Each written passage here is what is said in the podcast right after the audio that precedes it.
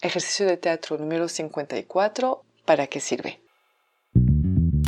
En Teatro para Llevar propongo ejercicios de teatro a quienes lo enseñan, pero también a cualquier maestro, educador, coach, madre o padre de familia. Ejercicios para todas las edades que permiten aprender y trabajar en uno mismo de una forma divertida. Les compartiré mi experiencia y lo que cada actividad aportó a mis clases y algunas anécdotas. Así que levantemos el telón.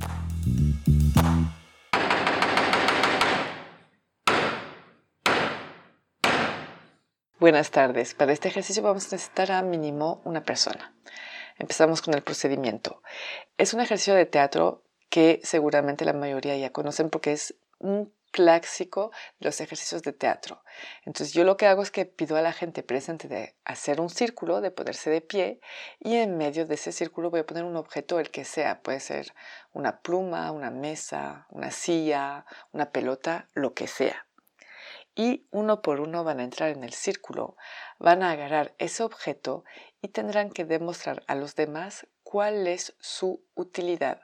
Obviamente, si es por ejemplo una pluma, pues otra cosa que escribir. Y así pasan uno por uno hasta que todos pasen en el círculo y después se puede hacer una segunda vuelta.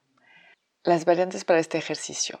Todos los participantes pueden pasar uno por uno, como lo acabo de decir, pero también puede ser que cuando estén inspirados en el centro. Otra variante sería que este ejercicio se puede hacer hablando, o sea, que demuestren la utilidad con palabras o también lo pueden hacer sin hablar mimando. Mis observaciones durante este ejercicio. Dejar pasar a los participantes uno por uno o que cualquiera entra cuando estén inspirados, pues a mí me gusta mucho la segunda opción. Bueno, la primera sí me gusta al principio que uno por uno pase, ¿no? Igual hacemos una o dos vueltas, pero después dejar entrar los que estén inspirados en el círculo, porque hay una dinámica que se cree en la que hay una pequeña competición, no es competición, pero es las ganas de pasar para mostrar a los demás que tienen en la cabeza y pues muchas veces dos llegan al mismo tiempo y yo les pido que el primer llegado es el que da su idea y después va el siguiente.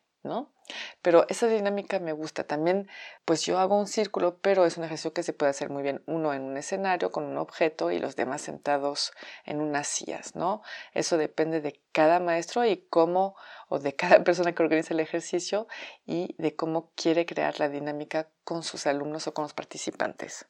Otra vez, este ejercicio puede durar horas, horas con el, bueno, horas, bueno, sí que pudiera, pero exagero un poquito, pero con el mismo objeto, ¿no? Las, al principio va a ser las mismas ideas, pero poco a poco las ideas van a ser más originales, diferentes, y ahí es donde a mí me gusta llegar.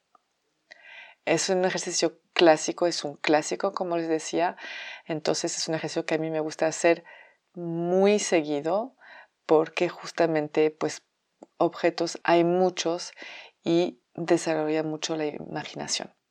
Cuidado, si pueden usar la palabra, si pueden hablar, pues que no hablen demasiado, tiene que ser claro y corto.